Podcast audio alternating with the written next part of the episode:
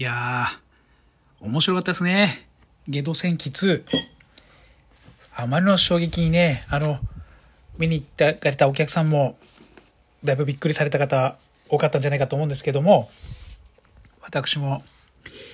えー、ザクーデラルチャです。金曜日ね、あの、公開初日ということで、ゲド戦記2、楽しみにして行ったんですけれども、えー、私見たのがね、3時、4時ぐらいかな ?4 時ぐらいの回で、えー、昼間の回だったんですけども、ちょっと大きいスクリーンのね、えー、2200円のちょっといいやつ、いい席で見させてもらったんですけども、お客さんが 10, 10人か15人ぐらい、えー、まあね、あの、ゲド戦記2のレビューはね、またあの、いろいろ皆さんね、集まってから、まあ、竹野さんは今日お休みなんですけども、えー、できる時が来たらね、またタイミング見て、えー、話したいな、と思います。というわけでね、今日はね、えー、私一人会ということで、ちょっとね、えー、ゲド戦記2を見終わった後にですね、えー、見に行ってきました。ずっとあの楽しみにしてきたんですけども、えー、ついに一人で語ってみたいなと思います。えー、今夜のテーマは、マッドハイジ。ということで、えー、今夜も始まります。荒げ A1 分業。ということで、日曜深夜にこんばんは。この番組は、えー、アニメ、ラジオ、ゲストにゲーム、で映画に音楽、えー、文芸に農業、企業なんかをフィールドに、えー、残念な音質で、えー、結論を出すことなくのんびり語っていくポッドキャスト番組です。ということでね、あのー、7月14日にねこんなにあの対策がこう封切りが重なっちゃうとですねなかなかどれ見ていいかなってねあの悩んじゃう人も多かったんじゃないかなと思うんですけどもそんなことないですかね。あの、皆さんゲド戦記2見に行ったんですかね前情報なしってことでねあのアオサギかなんかのイラストが1枚ペラで、え、出されていただけで、えー、あれですか？冒険活劇ですか、えー、冒険ファンタジーですか？なんかそんなような話になるよっていう前情報だけあって、え直前にね主題歌が、えウルトラマンの歌を歌ってた人ですね。あの人になるっていうことで、まあ、若干盛り上がったかなっていう感じでね。でもあのなんか初日の興行収入が4億7000万高で、えなんか100億ぐらいはこのペースでいけばいくんじゃないかっていう予測をねしてらっしゃるあの考察動画の方もいらっしゃいますけれどもまああの100億は厳しいかな。100億はちょっと厳しいかもしれないですね。あのーまあ、最初にあの3時半からゲド戦記2を見に行ったわけですよね。これあの、あれですからね、今あの、ネタバレしないように今話してるんで、実際はあの、ゲド戦記2っていうタイトル名じゃありません。えー、皆さんが今ね、多分あの、いろんな各 SNS で、えー、考察動画やら、感想やら、えー、半分喧嘩とかね、あのなんで M, M 監督をそんなに批判するんだなとかね、まあ、そういうことやってらっしゃる方今なんかちらちらほらと見たりしますけれどもね。あの北海ロレンさんのやつすごい面白かったですね。あの YouTube かな北海ロレンさんのやつすごい面白かったですね。ご興味ある方はまたね北海ロレンさんなんかのも見ていただくと面白いんじゃないかなと思います。あのゲート戦記2はねもうちょっと途中ね最初の1時間ぐらいねちょっと4回ぐらい寝落ちしそうになりました。で後半ねあのゲド戦記っぽい感じになるあたりから、まあ、おっとは思ったんだけれどもまああのその劇場内のね見ている人の空気感というものはね、えー、かなりの衝撃なものがありました、えー、凍っていくのが分かるんだよね。あこれはみんな凍っているっていう感じでね。あのー、まあ最後エンドクレジットトがこう出る時のねあのあの時の空気感これあのなかなかそういった映画にお目にかかることはないんですけれども、えーと、なかなかでしたね。あのエンドクレジット出てあのウルトラマンの歌った歌を歌ってた方がね、えー、歌う主題歌が流れるんですけれども流れ終わって明るくなって、えー、結構ねあの気合入れて見に来てたような感じのカップルなんかがねちらっとまああの階段の方に向かって歩く時にねなんだこれっつって聞こえちゃってね。あのやっぱみんな結構同じかななんつって。なんかあのいろんなポッドキャストのやつもいろいろ聞いたんですけどもなんか拍手が起こったなんてね本当かよって思うような劇場もあったそうなんですけどもこれは拍手はねあの多分起きにくい。みんな拍手しようと思ってたのかな？分かんないけど拍手したいなと思ってたのが M 監督に対する忖度かな。ねなんかそんな感じがねちょっとしますけれどもあの絵はすごい綺麗でした。美術もねあのところどころまたあの機会があれば、えー、荒毛荒行でもね「えー、ゲド戦記2」えー、いろんなところをねあのベールで覆い隠しながらやってみたいなっていう気持ちはあるんですけどもやっぱね空気感がね違いましたね。その後ねあのレイトショーを、まあ、連続で「ゲド戦記2」見てからえー、私の住んでる地域だとたまたまねあのマットハイジ公開初日にやってくださる。それもね、えー、お昼の回とレートショーの2回だけかな。2回だけなんだけれどもやってくれるねあの心意気のある劇場があってまあちょっとご飯食べてねえレートショーまで1時間ぐらいあったのかな。1時間ぐらいあのいろんな、あの、ツイッターとか見ちゃったりしてね。ゲート戦記2どうかななんて思ってこう見たりもしながら美味しいお酒を飲んでね。でもうマットハイジに向けてこうテンションを上げていくっていう感じでね。でマットハイジ入ってましたね。あのー、まあ昼間の3時のゲド戦記2よりもねまああのお仕事されてらっしゃる方が見に来れるっていう意味では、えー、マットハイジの方が、お客さん入るだろうなと思っていたんですけど実は、とね倍ぐらい入ってたかな。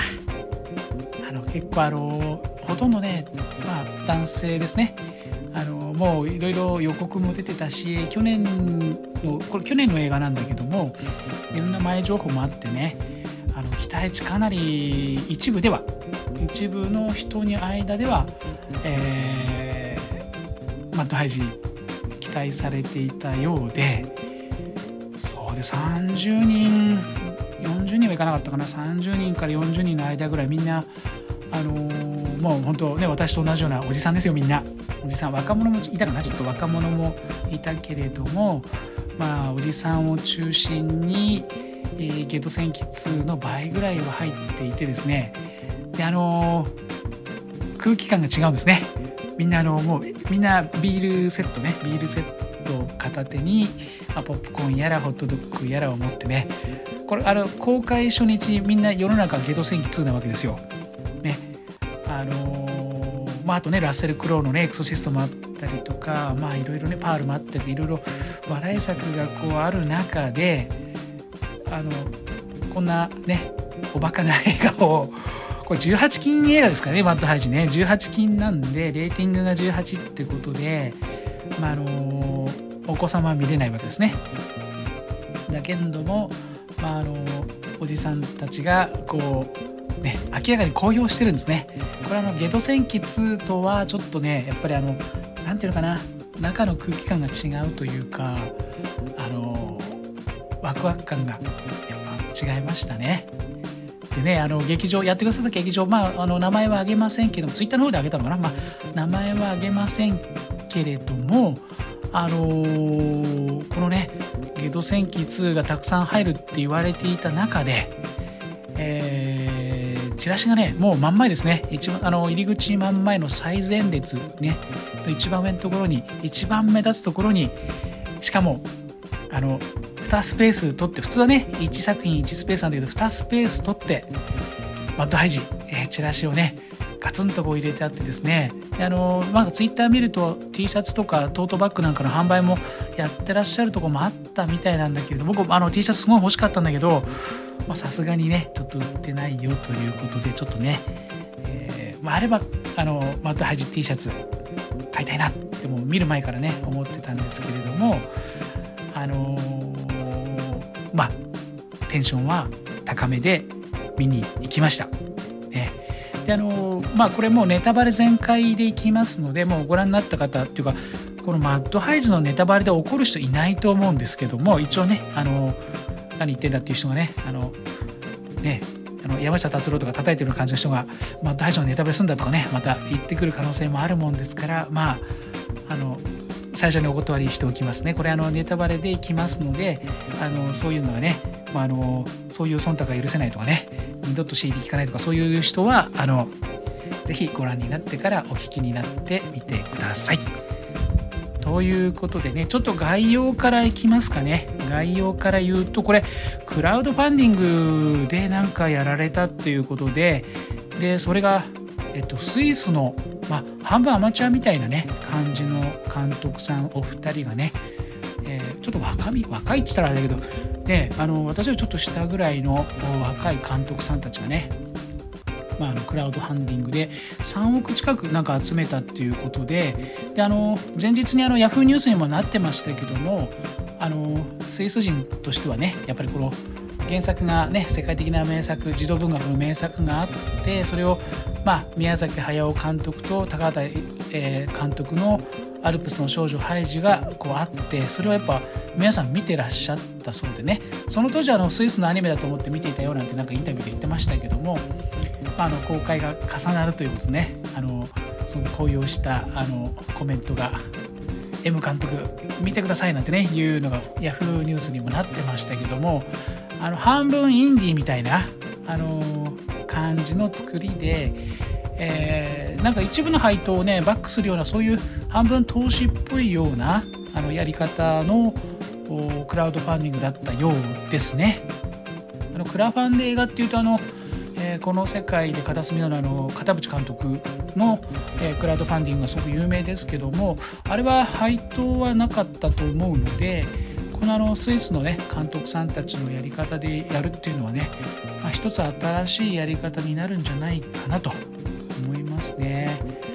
あの頭いいなと思いますやり方がねすごくいい感じで、えー、しかもですねまあ、あのこういう著作権が切れた切れないとかっていうねそういうそういうのをやるようなジャンルものとしてもねこれからいろいろ一つね、えー、掘り起こしがいのある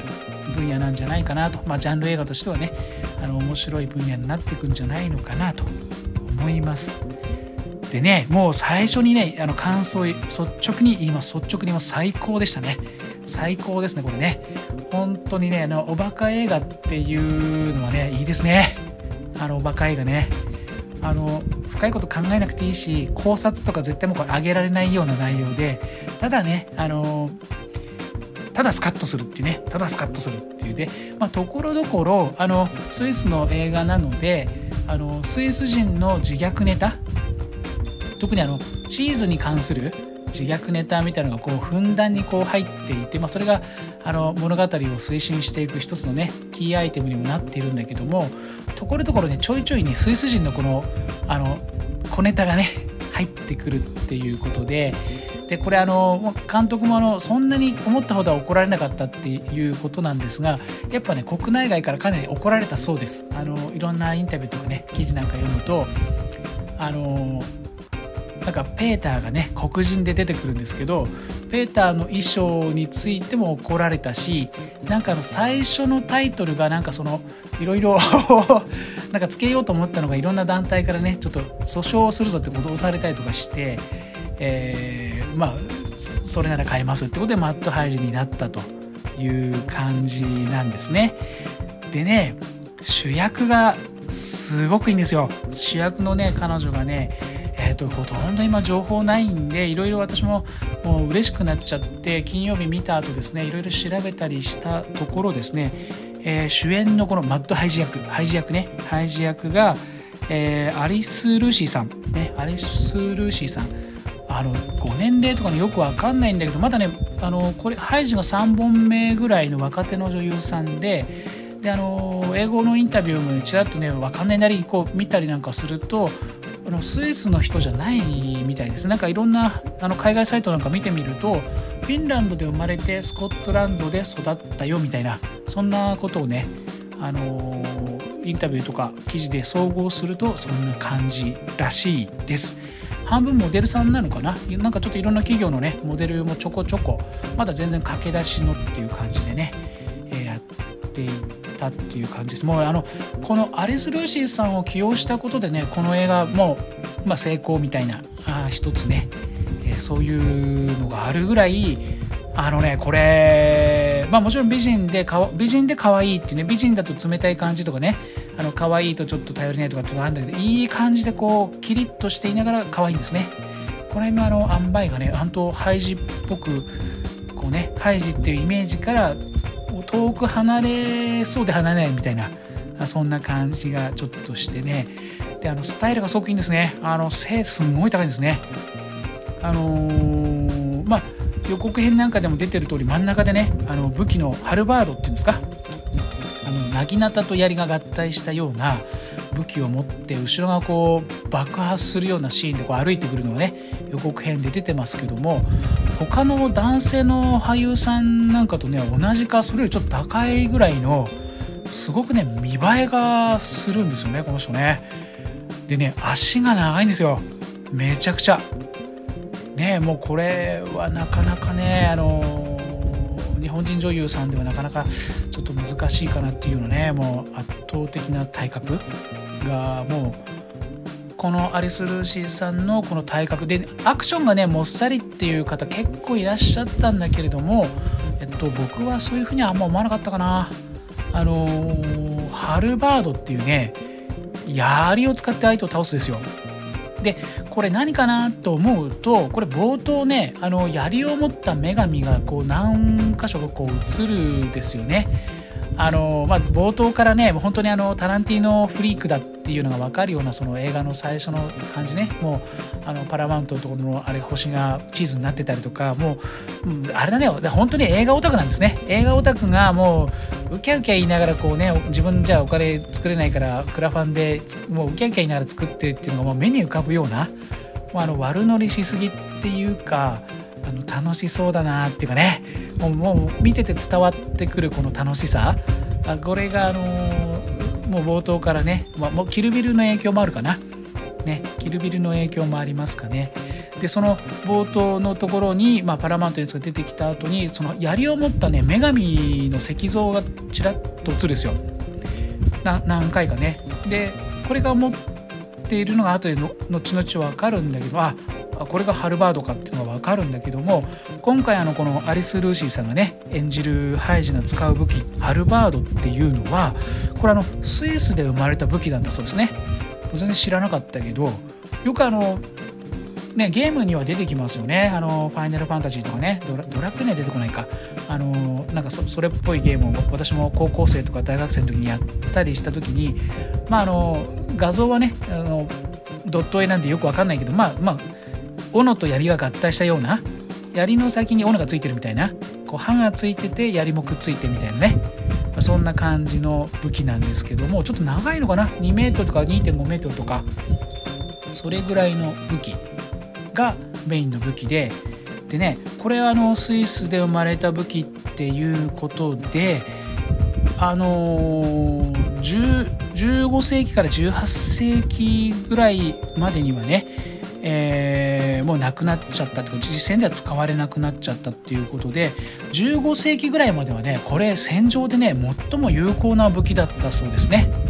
知らなかったです。全然。15世紀ぐらいまで。15世紀から16世紀の頭ぐらいにマスケット銃って銃がこう火縄銃のねあの元祖みたいな仲間みたいなやつがこう出てくるんだけどマスケット銃が出てくるまではこの長い槍の先に斧がついたようなこのハルバードっていうのはあの槍を持ったねパイク兵っていう、まあ、兵士の、まあ、兵種ですね。そういった兵士をこう集めて作戦でこう使うんだけどもパイク兵を倒すのに大変有効だったんだそうです。あそうなんだと思いながらねあのー、いろいろこういう武器の世界もねなんかいろいろ実証動画とか昔よく見てたんだけどなんかの通販デッドソードとかですねこう両手がで持ってこう相手を切るような武器ああいうのを持った兵士が強いんだとかね。いや弓が一番強いだとかいろいろあるんだけどいや日本とのが強いとかね日本日本人の侍は弱いとか強いとかってもうそういう動画もたくさん見たことあるんだけどもなんかいろいろ読んでみるとハルバードっていうのが一番こう強いとで女性でも使えたっていうふうになんかね書いてありましたね。でねこのハルバードを持った、えー、女神像っていうのが途中ねあのまあ、ハイジがこうペーターを殺されて、えー、恩師を爆破爆、まあ、死んでないんだけどねその時はね。爆破爆死させられたと思い込んで逃げるんだけど敵のねあの悪い司令官に捕まって強制収容所に送られてでこの辺りがねあのー、あれですよ。梶芽子さんのこれもいろんな方が指摘してるけども、えっと、女囚サソリシリーズかな。女囚ものですね。あの女性の囚人がこうね閉じ込められて中でリンチされたりとかねあの嫌がらせされたりとかっていうような、まあ、そそれがねもう明らかに梶芽子さん影響がもうもろに出てる内容ででそこのあの何ていうのかな強制収容所みたいなところの所長がロッテンマイヤー先生じゃなくてロッテンマイヤー所長なんですね。この辺がねもう本当にあの何ていうのかなあこのアルプスの少女ハイジに対するリスペクトっていうかねちゃんとこれやってんなっていうねやってんなっていう感じの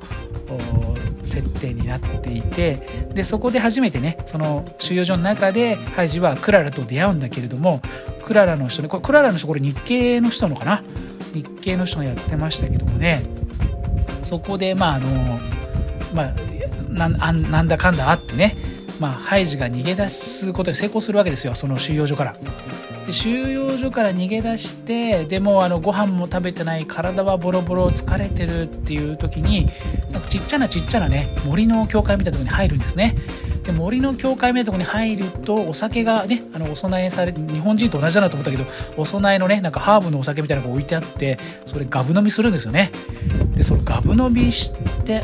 後にまあそこに置いてあった武器を持ってじゃあ復讐に行こうねピーターを殺したあるいはおじいさんを殺したあの司令官とかねロッテンマイヤー所長をぶっ殺してやるっていう感じでねもう復讐心に燃えてるわけですよね。もうものすごいこう凄惨なリンチを受けた後のお話の流れなんでもうやったれと思うんだけどそこにねなんかね緑色の神様が出てくるんですね。緑の神様が出てくる。でこれはツイッター上でもねこれななあの緑のおばさん何？とかってすごい言ってる人いたんだけど私もね詳しく知らなかったんですけどこれねヘルベティア。ヘルベティアっていうね女神様なんだそうですね。でヘルベティアっていうのがその冒頭のねパラマウントのあのチーズのとこのシーンの後に出てきた石像になっていた女神様なんだそうです。ね、ハルバードを持ってえー、スイス国旗の盾を持ってるという形でね石像になってらっしゃる方でで、これ知らなかったんですけどこのね古い古いねスイスのに住んでいた人たちの古い古い信仰になっているんだそうです。だから日本でいうとねアマテラスみたいな感じかな。でえー、あのなんか森のちっちゃな、ね、小屋みたいなあの教会の女神様がそんなにスイスの人の信仰の対象になってるのって思ったんだけれども思ったんだけれどもこれねあのちょっといろいろ読んでいくとねすごい面白いのがあの国別コードトップレベルドメインっていうのがあるんですよね。あの日本だと JP ね。でスイスは CH なんですね。でこの CH っていうのはなぜ CH かというと、えー、C はねコンフェデラチオ、ね、で H はヘルベティア。さっきの女神様の名前なんですね。でこれだから国のコードの元になってるのがこの女神様だということで実は大変にね大切にされてらっしゃる女神様なんだそうです。知らなかった全然。でねほんと物知らないから恥ずかしいんだけどスイス永世中立だったんだけど途中でナポレオンが介入するとかその前後ぐらいにねこのヘルベティア共和国という国があったんだそうですね。知らんかった全然。そんなことずっと永世中立の国なのかと思ってた。ね違いました。ねヘルベティア共和国っていうのがあってその女神の名前を冠した共和国があったんだけれども、まあ、結局あ元に戻しますよみたいな感じで、えーまあ、永世中立の、まあ、国というかね共同体みたいな感じだったらしいんですけどいう形になったと。でなんでねこここんなみんなチーズばっか作ってんだとかってやってんのかなと思うとこれねすごい綺麗だなと思ってずっと見てたんだけどよく考えるとアルプスの少女ハイジもそうなんだけどみんなあのあれですよヤギとか飼ったりとかねなんかそういう山で暮らしてますよね。山で暮らしてんだよね。そうなんですね。スイスはね農地が少ないんだそうですね非常に。とね地理とかやってないからねあの無知をさらけ出してしまいますがえー、もう古来から農地が少ない土地柄だということで、まあ、あのチーズ売ったりね、まああのまあ、林業的なものやったりねしたんだけれども実はスイスの最も大きな産業はこれ昔僕ちょっと聞いたことあります。実は傭兵なんだそうですね。雇われて戦う兵隊さん。でもちろんハルバードを使ってねあの戦うようなあのことがずっと古来からね傭兵としてこうあってであのヨーロッパでねヨーロッパも始終そこら中で戦争やってたのででスイス人強いですからあの例えばねフランスとどっかね戦ってるとこがあったとしたら、まあ、フランスの方にねじゃあスイス傭兵200人ぐらい雇いたいっつったら200人行くわけですよ。でその相手側の戦ってる国もスイスの傭兵を雇っていいんですよ。ね、だからスイス兵同士で戦うようなケースもあったのかな。まあ、そういう感じであのスイスの傭兵というのはあのヨーロッパ各地にこうね今の民間軍事会社みたいな感じなのかなねあのプリゴジンさんがやってるようなああいう民間の軍事会社感覚でこう外に出してたみたいなんですね。でこれはえっとね1927年にあのスイスとしてね傭兵はやめますよそういうのはもうやめますよねいうことにだからあれだね第二次世界大戦前にはもう傭兵やめますっていうことでで永世中立で自分たちで、まあ、スイスってすごい軍事国家なんで徴兵制もあってなんか武器もね結構自分たちで作ったりしてんだよね。あのスイスの機関銃とかなんかそういうの確かねあの軍艦に乗せる機関銃とかそういうのスイス確かすごかったと思うんですよ。あの昔のミリタリー記憶で言うとね、まあそ、そんな軍需産業みたいなのもちょっと発展してたりして戦車もねなんかこう自走砲みたいなやつね。なんかあのエンジンオイルでこう車格をこうガガッとこう変えるようなねちょっと変わったやつとか自分たちで確か開発してたんじゃないかな。だから衛星中立であのねちっちゃい国だと思われてんだけど、まあ、自分たちで自分の国は守りますよっていうのをやってるところの話なんだなとバックボーンとしてはね。でただねこの傭兵はなんかあのローマ教皇に伝えるその何て言うのかな儀仗兵っていうのかなローマローマ教皇にねバチカンにいるその何て言うのかなこう儀式用の人たちとしては今でもあるんだそうですね。だから結構あの歴史のあるスイスの傭兵というと歴史のあるそういう人たちっていうことなんだね。でこれね「アルプスの少女ハイジ」の原作は実はあのハイジのお父さんは傭兵で死んだことになってるそうですねだから今回のマッドハイジはあのね独裁者のねあのチーズ会社の社長であり大統領であるやつに、えー、殺されちゃうんだけれども実際のアルプスの少女ハイジはお父さんは傭兵でで亡くなっていると。であのー、おじいさんも実は元傭兵だったと。でおじいさんも元傭兵だったという設定な原作はね僕読んだことないんですよね。あのあの M 監督っていうかねあのパヤパヤオが作ったやつはもう大好きで見てたんですけどパヤオ視点だと傭兵の描写がなかったような気がするのももうブランコしか覚えブランコとチーズのね美味しそうっていうのしか覚えてないからね。ブランコのあのどこまで行くんだろうあのブランコみたいなね。あれとチーズはこう温めるとドローンってなるんだみたいなね。あれあれすごいなと思いながらいつか食べてやると思いながらね。あれがあれですよもうジブリ飯の元祖だね多分ね。あれいいなと思ってますね。もうあの今回の「ゲド戦記2」ではねあのババターとジャムのシーン出てきますけどチーズがあってもよかったかな。チーズがあってもよかったかな、まあ、あの見どころ深くねそういうバックボーン知らなくても全然マッドハイジは読み解けるっていうか楽しめるねおバカ映画なんだけどもあ実はね知ら知ってるようで知らないあのスイスっていう国のね自自虐なギャグね。自虐ギャグ。これがところどころに光っていた。あそうそういうことなんだなっていうのね。そういうのが分かるシーンがところどころにありました。ね。あのスイスアーミーナイフかな、まああのね、あのエベブの監督が作ったあの十徳ナイフのあれもあるんだけども今回もねスイスのあの十徳ナイフ出てくるんですね。あのこれ一番笑ったシーンなんだけど、まああのねあのその女神様に鍛えられてハルバードを持ってねもうハイパー化したハイジがこう復讐をしていく途中でねあのその独裁者の兵士に向かってねこうもうハルバードを振り回してみんな皆殺しにしていくんだけどあの ビビったビビったその兵士がねあの武器がないもんでスイスアーミーナイフを出すんだけど殺されちゃうみたいなそういうちょっとねあ自虐だなっていう いいなっていう感じのシーンがねありましたね。まあ、あの武器、まあ、途中なんかね日本刀も出てきたりして、まあ、この辺はあのキルビルっていうか梶芽衣子さんとかねそういうところへのオマージュなのかななんて思ったりもするんだけどこの映画で一番の武器はあれですよね。チーズですね。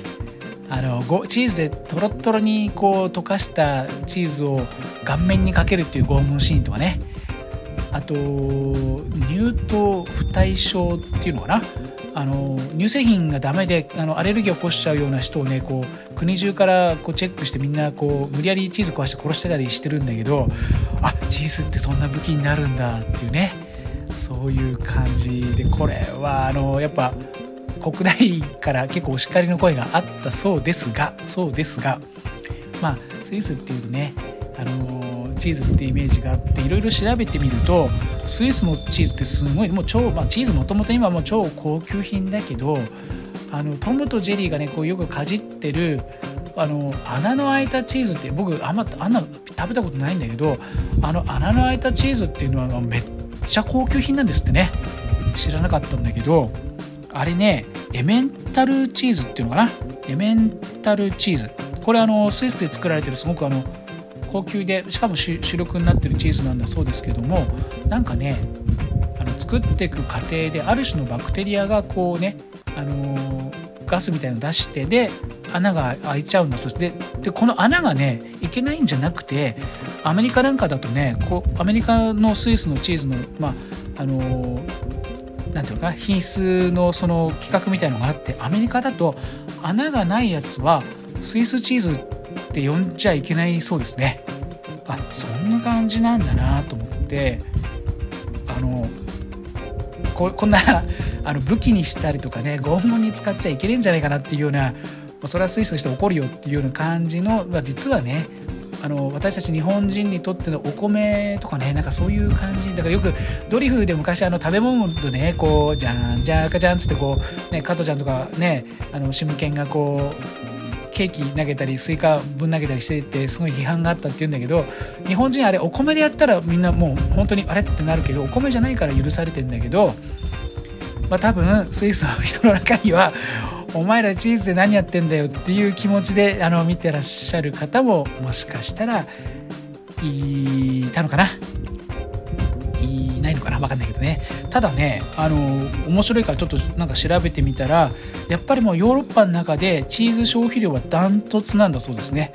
えー、1年間にそのスイスの人が食べるチーズの消費量は20キロ。20キロ。全然あの20キロだったら行くんじゃないのとかって思いちゃうけどちゃうけど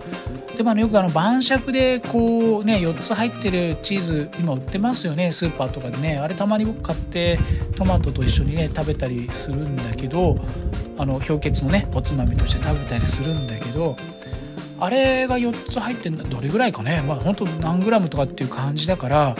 20キロ食べるってことはそのあれですか？1ヶ月に2キロは食べないけど、まあ、1 5キロぐらいは食べることだね。結構すごいですよだから1 2キロ食べるにしたっで1週間で 400g400g か。400g を7日間でっていうと、えー、1日 50g50g のチーズ食べたら結構大変だね。50g のチーズを食べるっていうの結構大変ですねまああの途中そのねあのハイジが使用されてた、え、収容所でその何て言うのかなあのムキムキな女レスラーみたいな人たちが出てくるんですよね。でもうもう明らかにこうもう半分女性じゃないんじゃないかって今そういうこと言っちゃいけないのかな？女性女性なんだけど女性なんだけどもボディービルダーみたいな感じでもうそのままにしたらひげ生えちゃうんじゃないっていうような感じの人たちが出てくるんだけどその人たちやっぱもうものすごい勢いでもう本当に、豚みたいにチーズとか食べるんだよね。もうむしゃむしゃくんだよね。もう本当にあなんていうのご飯とかね食事じゃなくて飯ですね。飯飯と餌の間ぐらいの感じでこうチーズべしゃべしゃのやつをみんな食べていくんだよね。であのー、レスリングでこうまたねいじめがあってその女レスラーみたいなのにこうハイジがもう拷問されるわけですよ。こうねトイレの便器の中で顔を突っ込まれてこうねよくあるじゃないですか。その昔のねヤンキー映画とかそういうそういうなんかねいじめのあれをずっとやられていてでそこにクララもいるんだよね。でクララはもう本当こうねいつも下向いててこうねもう何ていうのかなちょっとあの陰キャというかね。であの日系の方らしいなんかスペイン人と日本人のハーフだっていうことでねえっ、ー、とアルマル佐藤さんっていうのかな？アルマル佐藤さんっていうのはあのスペインと日本のハーフの方で全然スイス人じゃないんだけどあのスペインであってねちょっと今人気でいろんなのに出てらっしゃるそうですけどもそのクララ役の佐藤さんがですねもうあれですよ。その女レスラー2人にボッコボコにされるわけですよね。もうでなんかねこれも分かるなっていうかねこうやっぱいじめられ続けるとそもうそれが嫌だから心理的にそっちの仲間に入りたいから言われたことは言うことを聞くしこうだんだんね自分のこう自分を守るために自分を殺すみたいなね感じでねそのクララがねもうむしゃむしゃその刑務所の中でねこうもう美味しそうじゃない感じのチーズの食事をねもうむしゃむしゃこう初めガリガリだったのがもうむしゃむしゃむしゃむしゃこう食べるような感じ。ああこれは食べ物の洗脳って怖えなっていうかね。そんなシーンもあったりして。でねそのチーズでなんかウルトラスイスっていう名前のねすごいチーズを作れなんつってその研究開発してるマッドサイエンティストみたいなのが出てくるんだけどこれの作ったそのなんかねあの純度70%だか80%だかのチーズを食べるとバカになるっていうね。これもだからムキムキにねその刑務所の中で食べてムキムキになるのはまだしもその純度の高いチーズを食べるとバカになるっていうね。これがなんかあのなんかの暗喩なのかななんて思ったりもしちゃうようなあれだったんだけどそのウルトラスイスっていうのを食べるとバカになってなんかこうねゾンビになっちゃうんですねはっきり言うとね。ゾンビみたいになってしまうんですよ。でそのゾンビみたいになってしまうのをこうねあの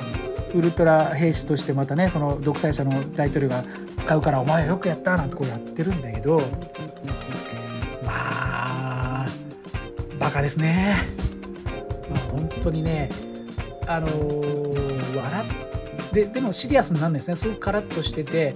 バカバカなんだけどでも本当にもう途中までもハイジはやられっぱなしだしクララはねその女レスラーにこうねあのバックハンドブリッカーからかやられてこう背骨を折られちゃってね、もう歩けなくされちゃうんでね。で、まあ、それはあの史実というかね原作に基づいてクララはもう車椅子状態になるんだけれども、まあ、その辺も含めてねまあよく真面目におバカなことをやるっていうかねやっぱ熱量があるんですね。映画に対する熱量がある。これやったら楽しいよなとかねこれやったら面白いよなっていうね。そのまあある殺し方ね。まあ殺し方もうこれラストの殺し方とかも本当にもうね拍手して、ね、ゲット戦記2では絶対出なかったであろう拍手をねもう最後のね大統領殺すとこなんかにも本当思わず拍手してやろうっていうぐらいにもういいわけですよ。これは最高だっていうね。であのー、あれですよ。そのチーズのねウルトラスイスのチーズの大元が母乳っていうね。母乳で作るんだっていうこれこれあのツイッターでこうこんなシーン見たことないとかって結構何人かの方言ってたけれども母乳をチーズにするっていうシーンはないけれども母乳をあれですよねあの食料にするっていうのはマッドマックスであったですよね確かね。確かそのまああの全然あのかけてるお金が全然違うんであのはっきり言ってマットハイジのはチャチなんだけどチャチなんだけどなんかああでも分かるなみたいなね。ああこういう感じだなみたいなのはエグさはねあのマットハイジの方がありましたかね。それはあのまあ笑っブラックだね。笑っていいんだか笑っちゃいけないんだかみたいなね。あのシーンがあって何て言うんだろうな。よくできてましたね。よくできてましたね。あの最後ねあのまあそのウルトラスイスっていうチーズを作ってたその独裁者の大統領でもありチーズ工場でもあるっていうそのビルがねあのおじいさんの犠牲によって、まあ、爆破されて、まあ、最後ラストになるんだけれどもそれがね数時間前に見たゲド戦記2のその塔が壊れていくシーンとどうしても重なってしまってねまああのー、全然こうねグッとくる感が違うんですよ。あのー、ゲド戦記2の方でうわすごい感動したっておっしゃってらっしゃる方もどうやらいるようなんですがあのね何とも言えないんですよ。だけどこっちのマッドハイジの方はもう腹抱えてこっち笑ってるわけですよ。もう楽しくてしょうがないわけ。もう本当にバカだから。もうね難しいこととか一切考えなくていいわけですよ。っていう風にねあの何、ー、て言うのかな。自虐だからあのー、なんとか人が悪いっていう風にしてないんだよね。で誰かが悪いって悪いのもその悪役もうザ悪役っていうのはねこの悪い司令官。であの悪い大統領。で悪いその収容所所長。ロテマイヤ先生。これがねまたキャラがすごい立ってんですよね。だからねそいつらをこう倒していくところが非常にこうスカッとする。とてもスカッとする。ねまああの最後のね大統領の死に方なんかねほんとねあれこれエブエブかっていうのはね「エブリシング・エブリア・オール・アット・ワンス」っていうねあのその単語をつぶやきたくなるような素敵な殺人シーン素敵な殺人シーンって言っちゃいけないね、まあ、素敵な殺人シーンなんですよ。まあ、これはねまあいいなって思いましたね。であのー、もうねこれ辺りが明るくなってねさっきとは全く逆なんだけどみんなねもうニコニコしてるんですよおじさんたちが。ああこれはいいもの見たっていうね。でレイトショーでしょ？で1200円でしょ？まあ1400円なのかな？分かんないけどどっちかな？それぐらいだったんだけどやっぱねあの昼間のゲド戦記2は倍ぐらいするわけじゃないですか。もうねこうあれかなゲド戦記2もいろんな場面を考察したら楽しいのかな、まあ、そそんなちまちまする楽しさをもうねまあそれはそれでありなんだろうけどこうああ映画見たって感じしましたね。本当にあの何て言うかな。バカでいいんだよっていうね。アホでいいんだよでもねあの映画を見てその人に楽しんでもらいたいっていう気持ちで作ってるのがもう本当に伝わってくるんですよ。であのラストのねエンドクレジットのちょっと前にねあの続編につながるようなあれ良かったですね。あれあのどういうシーンかっていうとまあねあのハイジとねクララがねこう最後まあ彼方に消えていくっていうようなシーンかなと思って見てたらもうクララはほらね歩けなくなっちゃってるんでこうバイクの横にこうサイドカーついてるんですよね。機械だ01かよみたいなねそんな感じなんだけどどうやらねあれ後ろからやってたから撮ってたから分かんなかったんだけどもどうやらあれって気が付いて多分武器ついてんなってちらっと後ろから見えたんだけどその最後にこうねあの爆破から逃げおおせたそのウルトラスイズチーズを作ったマッドサイエンティストがねトラックで逃げてるわけですよね。その逃げてるトラックの前でそのね2人のこのバイクとサイドカーねハイジとクララのバイクとサイドカーがこうガーンと映ってその前にはガトリング砲がついてるわけですよ。もうねこのさっきの殺人シーンからのこのガトリング砲を今度はクララがねぶっ放すっていうそのねぶっ放す寸前で続くみたいなあ続編作りますよっていうねの感じがねもうバカですね。本当に。ババカな映画だな。バカだな。でも最高だっていうね。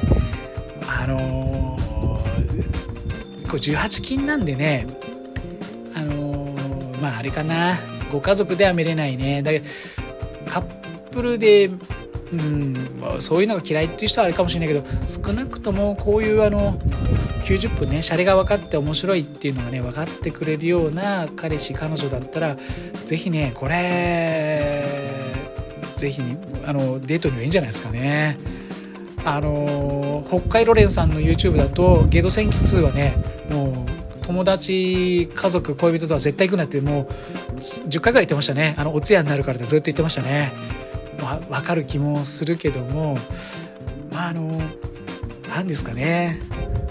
映画体験っていうか映画らしさっていうものは多分そんなものがあるとするならね。そんなものがあるとするならばあのなんか忖度してね面白いとも面白いとも言えないとかね。これは考えるより感じる映画だとかすごい苦しい言い訳を今いろんな映画ライターの方がたくさん多分今現在進行形でやってらっしゃると思うんだけどもそんなことを言わずにねもう本当にああこれ面白かったよって言えるような、えー、そんな映画「マッドハイジ」でした。えー、あのちょっとね熱く語ってしまいました。久しぶりにねこんなねスカッとした映画見たもんでね嬉しくなってしまいました。またね来週からいろんなねテーマでであのゲド戦記2もねまた機会があればやってみたいと思います。えー、それでは今夜のお相手はザクーデラロチャでした。また来週。